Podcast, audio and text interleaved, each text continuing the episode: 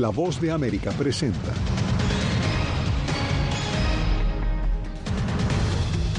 Italia ya salió de tierra firme, pero deja casas destruidas e inundaciones en cuatro estados de Estados Unidos. Mientras tanto, en Florida, las autoridades valoran daños y aceleran el regreso a la normalidad. A través de las redes sociales, la Casa Blanca busca prevenir sobredosis de drogas en jóvenes. Y Estados Unidos advierte sobre posible negociación de armamento entre Rusia y Corea del Norte.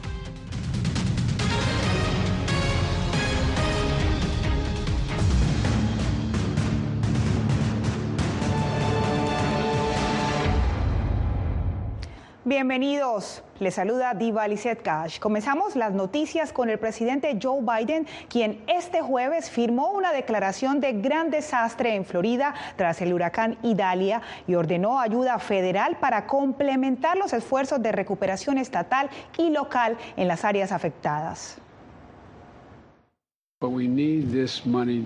Necesitamos obtener este dinero. Necesitamos que se cumpla esta solicitud de ayuda en casos de y tenemos que hacerlo en septiembre. No podemos esperar.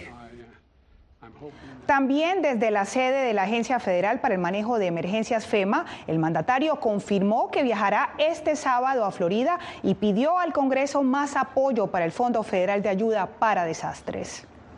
Mientras tanto, el huracán Idalia, degradado a tormenta tropical, concluyó su paso por territorio estadounidense a medida que sigue perdiendo fuerza. Laura Sepúlveda nos actualiza sobre las inundaciones y algunos tornados que se registraron a su paso, dejando daños estructurales y a 250 mil personas sin energía. Idalia se desplaza sobre el Océano Atlántico hacia el este, pero continúa impactando el territorio continental estadounidense. Seguimos observando viento sostenido de 48 a 64 kilómetros por hora y ráfagas de 80 a 87 kilómetros por hora. Todavía estamos bajo advertencia de tormenta tropical vigente básicamente desde Cape Fear, Carolina del Norte, hasta la frontera con Virginia. Entre Florida, las Carolinas y Georgia, más de 250 mil negocios y hogares se quedaron sin servicio eléctrico a cuenta de Idalia. Carolina del Sur, al igual que la Florida, registró varios puntos de inundación. Salió tan rápido como entró, así que estamos bastante seguros de que fue una tromba marina que llegó a la costa, ya sea una micro ráfaga o tornado pequeño y de corta duración. En Georgia, un hombre falleció cuando le cayó encima un árbol y en Carolina del Norte ocurrieron varios pequeños tornados, según evidencian testimonios. Un vehículo fue incluso volcado cuando se encontraba en movimiento y fue atrapado por este remolino. La conductora cuenta la historia sin haber sufrido lesiones importantes. De repente hubo una ráfaga de viento y mi auto comenzó a temblar y de repente noté que estaba en el aire. Cerré los ojos y recé para poder salir de esto. La temporada de huracanes en el Atlántico, que normalmente se contempla entre junio y noviembre, este año ha sido clasificada por la Administración Nacional Oceánica y Atmosférica NOAA como por encima de lo normal, al aumentar la predicción de 14 a 21 tormentas, de las cuales entre 6 y 11 podrían tornarse en huracanes. Laura Sepúlveda, Voz de América. Por otro lado, el huracán Idalia dejó pequeñas poblaciones en ruinas en la costa del Golfo de Florida. Desde Tampa, Jaime Moreno nos informa que las autoridades procuran el restablecimiento de las actividades priorizando el restablecimiento de la electricidad. Tras el paso del huracán Idalia por Florida, los residentes de la costa del Golfo regresan a sus casas o a lo que quedó de ellas. Si quieres vivir en el agua, tienes que aguantarlo, ¿sabes? La población costera de Horseshoe Beach, de aproximadamente 170 habitantes, está ubicada a dos horas de Tallahassee, capital de Florida, y fue una de las más afectadas. Lo que importa es que estoy aquí. Esto solo son cosas materiales. El restablecimiento del servicio de electricidad es una de las prioridades de las autoridades locales. Un escuadrón de 600 técnicos fue desplegado por todo el estado para inspeccionar el cableado de alta tensión. Es peligroso porque nunca sabe si una línea eléctrica todavía tiene electricidad o no. No salga ni toque ninguna línea, ni intente arreglarlo usted mismo. Vamos a hacerlo por ti. Más de la mitad de los 300.000 hogares que inicialmente quedaron sin electricidad ya han recuperado el servicio, pero aún quedan 127 mil viviendas sin energía, según el reporte más reciente de la plataforma Power Outage. Aunque Tampa se vio afectada con algunas inundaciones, el nivel de agua ya bajó y las familias retornaron rápidamente a sus casas. Estaba preocupado, pero sabes que Dios tiene cosas extrañas, así que lo dejé en sus manos. En Tampa los colegios reabrieron sus puertas hoy y el aeropuerto de la ciudad también reactivó operaciones. Después de haber hecho un barrido por las áreas afectadas, las autoridades se enfocan no solamente en el restablecimiento del servicio de electricidad, sino en la recolección de los escombros para facilitar la reconstrucción de viviendas y comunidades que hayan sido más afectadas como consecuencia del huracán. Jaime Moreno, Voz de América, Tampa, Florida. Y este jueves, en el Día Internacional de Concientización por Sobredosis de Drogas, la Casa Blanca anunció 400 millones de dólares adicionales para combatir la epidemia, como ha sido definida por el presidente Biden. Jorge Agobián nos informa.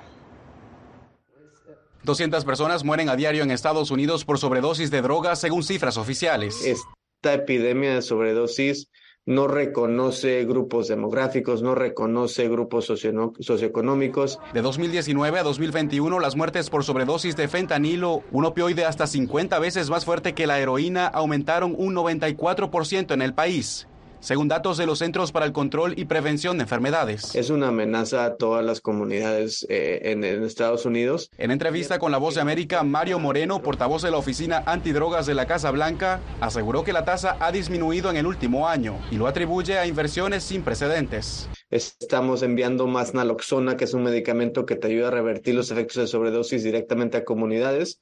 20 millones de estadounidenses actualmente se recuperan del trastorno por uso de sustancias y el riesgo de adicción en la población más joven ha hecho redirigir los esfuerzos de la campaña nacional. Que está enfocada en comunicar directamente con jóvenes a través de medios sociales, eh, enfatizando la prevención. Una estrategia que incluye el trabajo con países en la región, siendo México el primer aliado. Y también estamos trabajando con ellos en, campañas eh, de prevención eh, porque estamos preocupados y los mexicanos también están preocupados de lo que puede ser un aumento de uso de drogas en el país. Biden está bajo la presión de legisladores de los dos espectros políticos que piden acciones contundentes para detener el ingreso de fentanilo a través de los puertos fronterizos. Jorge Agobián, Voz de América, Washington. El Departamento de Salud de Estados Unidos recomendó formalmente que la DEA suavice las restricciones sobre la marihuana, modificando su categoría según la ley de sustancias controladas. El líder de la bancada demócrata en el Senado, Chuck Schumer, elogió la medida como un primer paso para flexibilizar las restricciones federales que pesan sobre la droga, la cual sigue siendo ilegal a nivel federal, pese a que 40 estados del país ya aceptan su uso en algunas de sus formas.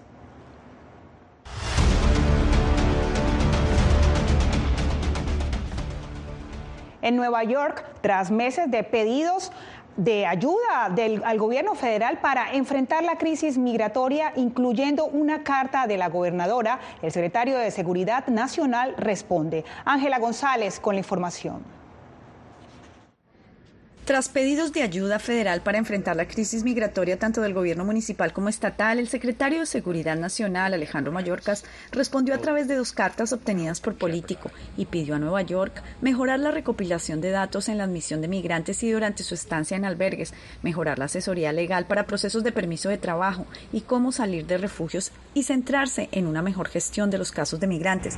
En su conferencia de prensa semanal, la vicealcaldesa dijo, Creo que deberían ayudarnos a reubicar a personas en todo el estado. Creo que había un compromiso para que eso sucediera. También creo que la gente debería ser reasentada en todo el país. Eso es lo que significa la estrategia de descompresión. La crisis migratoria en la Gran Manzana ha generado críticas de la alcaldía hacia la gobernación por no reubicar migrantes en otros condados, mientras que la gobernadora Hochul atribuyó la falla a una pobre coordinación del alcalde Adams. Los tres gobiernos se han enfrascado en dos frentes, la ubicación de refugios para migrantes en áreas federales y estatales y la agilización de permisos de trabajo, que es un poder federal. Este migrante panameño dice que lleva seis meses en la ciudad, vive en un refugio y aunque ya solicitó asilo, todavía tiene que esperar. El mío personalmente está en trámite.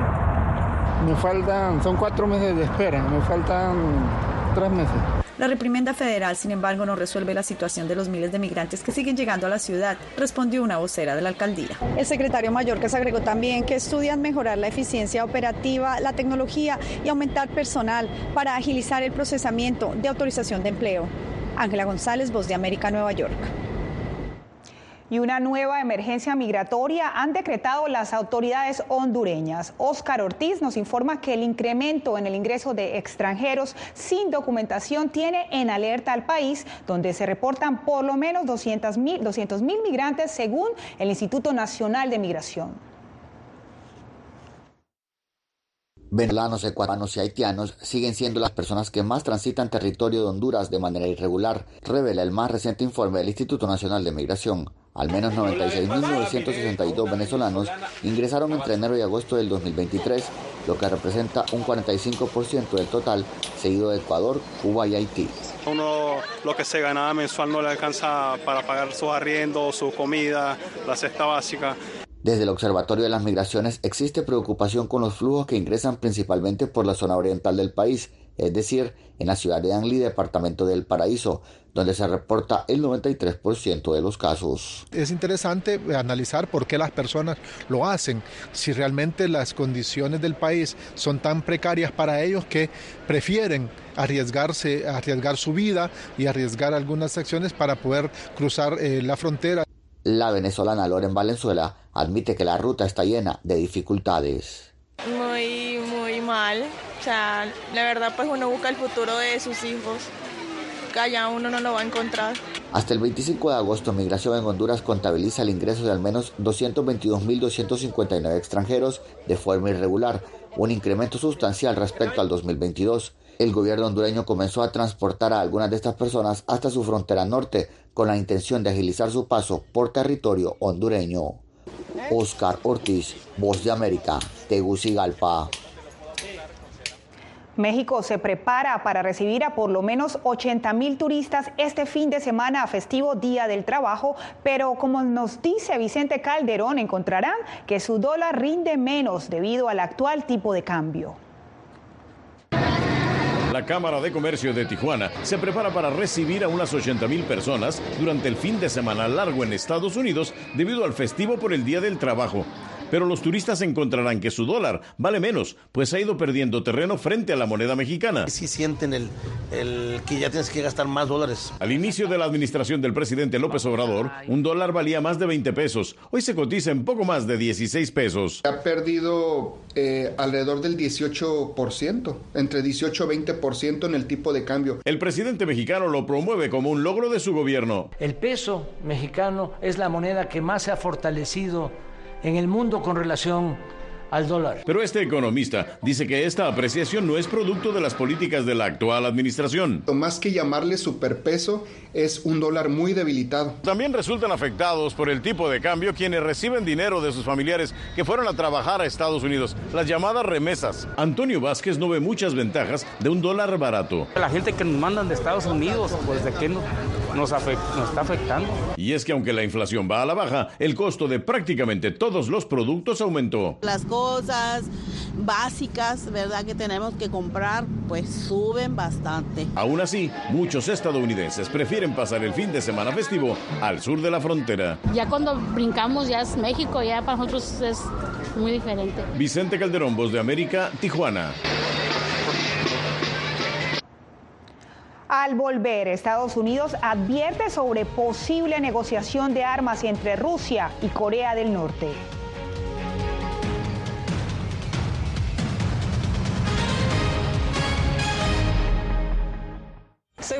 Periodista de La Voz de América. Como reportera y presentadora tengo la responsabilidad de acercarles las historias que se generan en Washington y que impactan tu entorno cercano.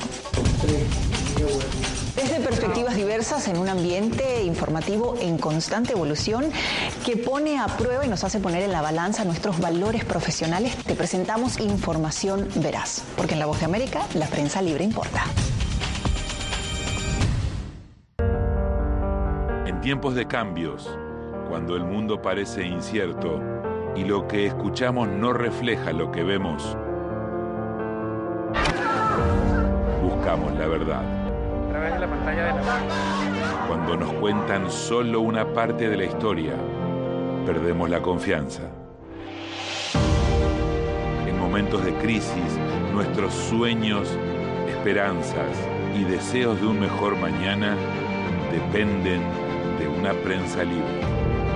En La Voz de América te traemos las historias que la gente se arriesga a ver. Conectamos el mundo y lo unimos con la verdad.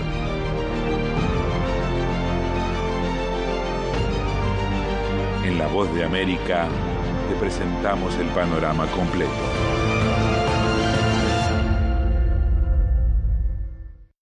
Soy Jacopo Luzzi, reportero de La Voz de América aquí en Washington, D.C. Ya sea informando desde el Capitolio, desde la Casa Blanca, cubriendo el impacto del cambio climático, el impactante tema migratorio, o subir en un avión y cruzar medio mundo para estar en el lugar de la noticia con la información precisa y veraz, este es mi compromiso como periodista. Un compromiso de vida profesional que comparto con ustedes, porque en La Voz de América la prensa libre importa.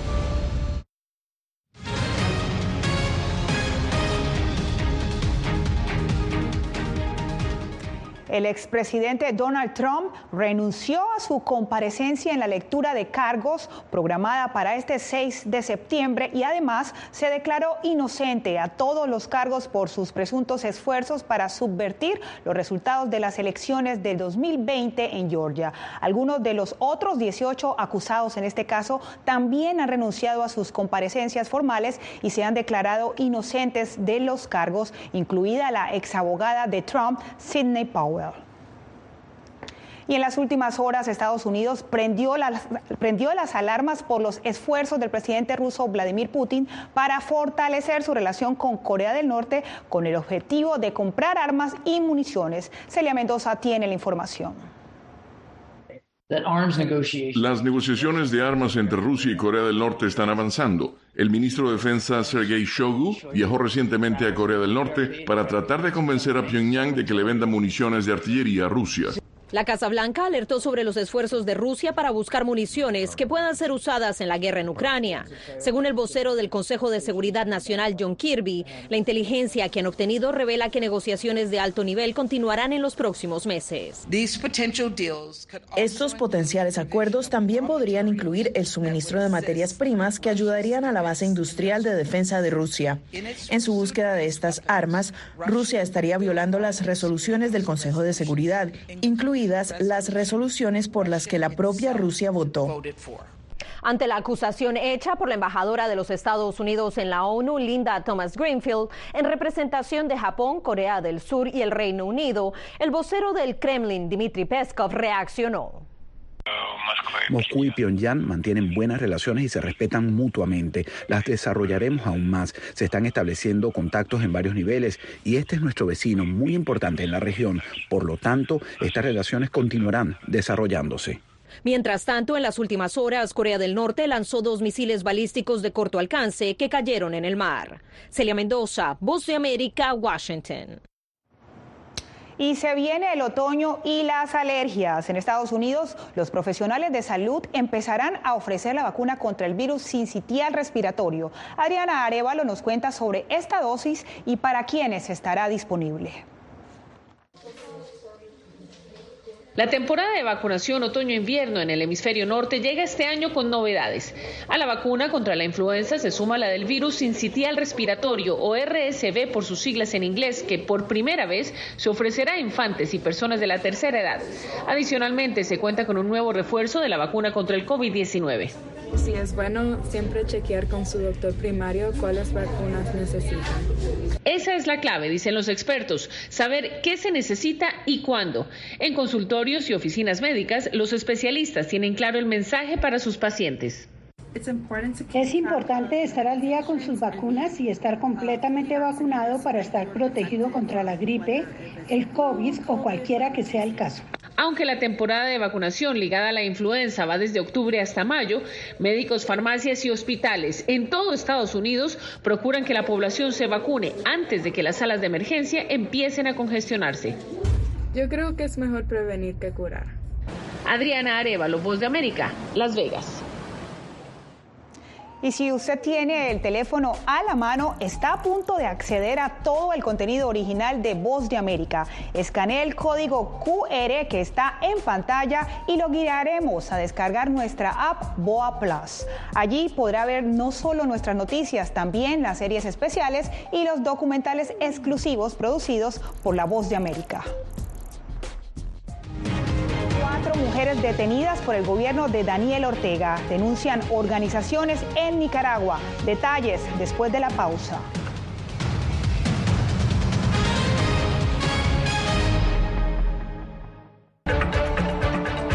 Soy Verónica Villafañe, corresponsal para La Voz de América en Los Ángeles.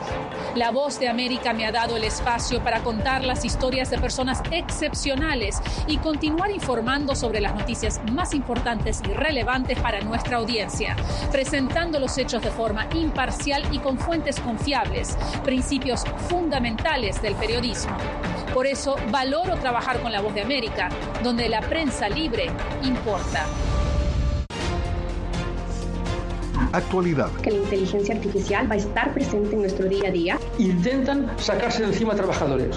Análisis. El cambio climático está teniendo muchísimos impactos. Que afecta siempre a los más vulnerables. La región necesita ayuda. Debate. Proteger a las escuelas con armamentos. Es una total eh, ridícula, es algo inverosímil. Con la información más allá de los titulares. Todas las semanas por La Voz de América. Desde Washington, le saluda Gonzalo Abarca. Soy Claudia Saldaña, corresponsal de La Voz de América en El Salvador. Ejercer el periodismo es un desafío que crece constantemente frente a la complejidad del escenario político de mi país. Presentar todas las voces, todos los ángulos y el contexto nos permite ofrecer a ustedes, nuestras audiencias, un panorama más completo de nuestra realidad. La imparcialidad está en el ADN de la BOA y me siento orgullosa de ser parte de este gran equipo de profesionales que demostramos cada día por qué la prensa libre importa poder ser la voz de la denuncia de tantas personas que sienten fuertemente vulnerados sus derechos. Una de las, de las patas que sostiene la democracia debe ser la libertad de prensa. Periodismo, la prensa libre importa, una coproducción de La Voz de América con nuestras afiliadas en la región. ¿Cómo garantizar que las voces lleguen a quien tienen que llegar? Impunidad, indolencia de la justicia son nuestros principales enemigos. Disponible en vozdeamerica.com.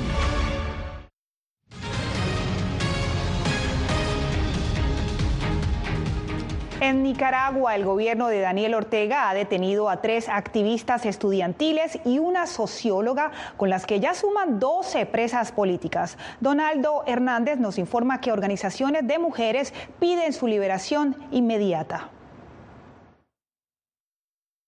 y activista Mel Hernández fue arrestada por la Policía Nacional el pasado lunes, y aunque ya transcurrieron las 48 horas que mandata la ley, las autoridades no la han presentado ante los tribunales. Al igual que Melba, durante el mes de agosto las activistas estudiantiles Adela Espinosa, Gabriela Morales y Mayela Campos fueron apresadas. En el caso particular de ellas, fueron secuestradas de su casa específicamente, las llegaron a traer, en algunos casos policía vestida con uniforme oficial y en otros casos policías vestidos de civiles, irrumpiendo totalmente en las casas sin ninguna orden judicial, totalmente arbitrario el secuestro. Las detenciones se dieron luego de la confiscación de la Universidad Centroamericana, donde las cuatro activistas participaban activamente de las protestas contra el gobierno. Las familias no la han podido ver, ha sido bien complejo hasta el día de hoy tener más información sobre ellas. El abogado y activista de derechos humanos Gonzalo Carrión denuncia que las detenciones de las cuatro activistas no han cumplido con el debido proceso. A las 48 horas de privar de una persona de su libertad legalmente debe ser puesta la orden de autoridad competente. El gobierno de Nicaragua no se ha referido a la detención de las activistas, con las que suman 78 opositores detenidos según el mecanismo para el reconocimiento de personas presas políticas. Donaldo Hernández, Voz de América. En Bolivia, las autoridades advierten que se avecina un periodo crítico de incendios forestales. Fabiola Chambi nos cuenta que en su mayoría son provocados y que están consumiendo la biodiversidad en varias regiones. Trabajan las 24 horas de lunes a viernes y sin una remuneración económica, pero su labor es decisiva cuando se trata de salvar vidas y evitar mayor devastación. En las últimas semanas, los incendios forestales se han incrementado en Bolivia y han movilizado a cientos de bomberos y voluntarios en todo el país. Un 70% son provocados más que por causas naturales. Cualquiera de las emergencias que tenemos nosotros tiene riesgo. Nosotros tenemos cerros, los incendios son en cerros. Entonces los voluntarios tienen que aprender a trepar estos cerros, ver cómo en el caso de escapar, por dónde escapar. En 2022 se contabilizaron 4.476.450 hectáreas afectadas por incendios forestales y hasta agosto de este año el gobierno boliviano cuantificó más de 82.700. La práctica de la quema de los pastizales con fines de renovación de pastos para la actividad ganadera es la principal causa de mostrar las cicatrices de quema. Autoridades nacionales advierten que septiembre y octubre serán los peores meses en la propagación de incendios. Por eso es imprescindible el trabajo de bomberos y voluntarios para atender estas emergencias. Bolivia ocupa el tercer lugar en el mundo con mayor pérdida de zonas forestales primarias. En 2022 se quedó sin 385 mil hectáreas de estos ecosistemas, un 32% respecto a 2021, según la plataforma Global Forest Watch. Fabiola Chambi, Voz América, Bolivia. Al menos 74 personas, incluyendo 12 niños, murieron este jueves en Johannesburgo, Sudáfrica, debido a un incendio desatado en un edificio de cinco pisos ocupado por personas sin hogar. Las autoridades prevén hallar más víctimas mortales a medida que avanzan las operaciones de búsqueda ralentizadas por las condiciones en las que quedó la edificación. Y usted no se mueva, que tenemos más noticias al regresar. Hola, soy Natalí Salas Guaitero, conductora de La Voz de América. Desde pequeña desarrollé un gran deseo por darle voz a aquellos que son invisibles por una u otra razón. Ya ha sido reforzada. Me enorgullece ser parte de La Voz de América, un equipo en el que la ética y la búsqueda de la verdad siempre son el norte. Ser periodista es una gran responsabilidad porque somos defensores de principios de libertad y para mantenerlos, la prensa libre importa.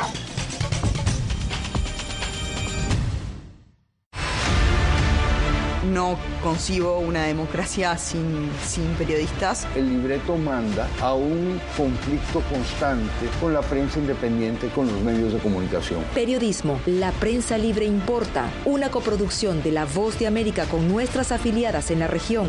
Se ejerció esta profesión con mucho eh, miedo. ¿Cuántos periodistas van muertos ya? Por decir la verdad. Disponible en vozdeamerica.com. Soy Fabiola Chambi, corresponsal de La Voz de América en Bolivia. Retratar la complejidad de mi país para una audiencia internacional le ha dado una nueva perspectiva a mi labor como periodista. Desde esa mirada descubro en el día a día que el trabajo que realizo en La Voz de América me ha permitido dar vida a los valores del periodismo profesional, aquel que les informa a ustedes, nuestras audiencias, con balance, precisión y profundidad, porque en La Voz de América la prensa libre importa.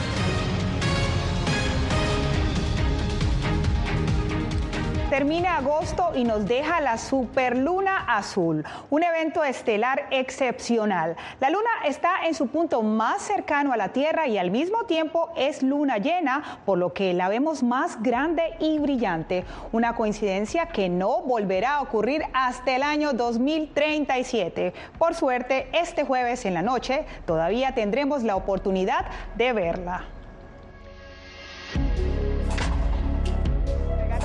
Naturaleza, nos despedimos por el día de hoy en el Mundo al Día. Les acompañó Diva Cash.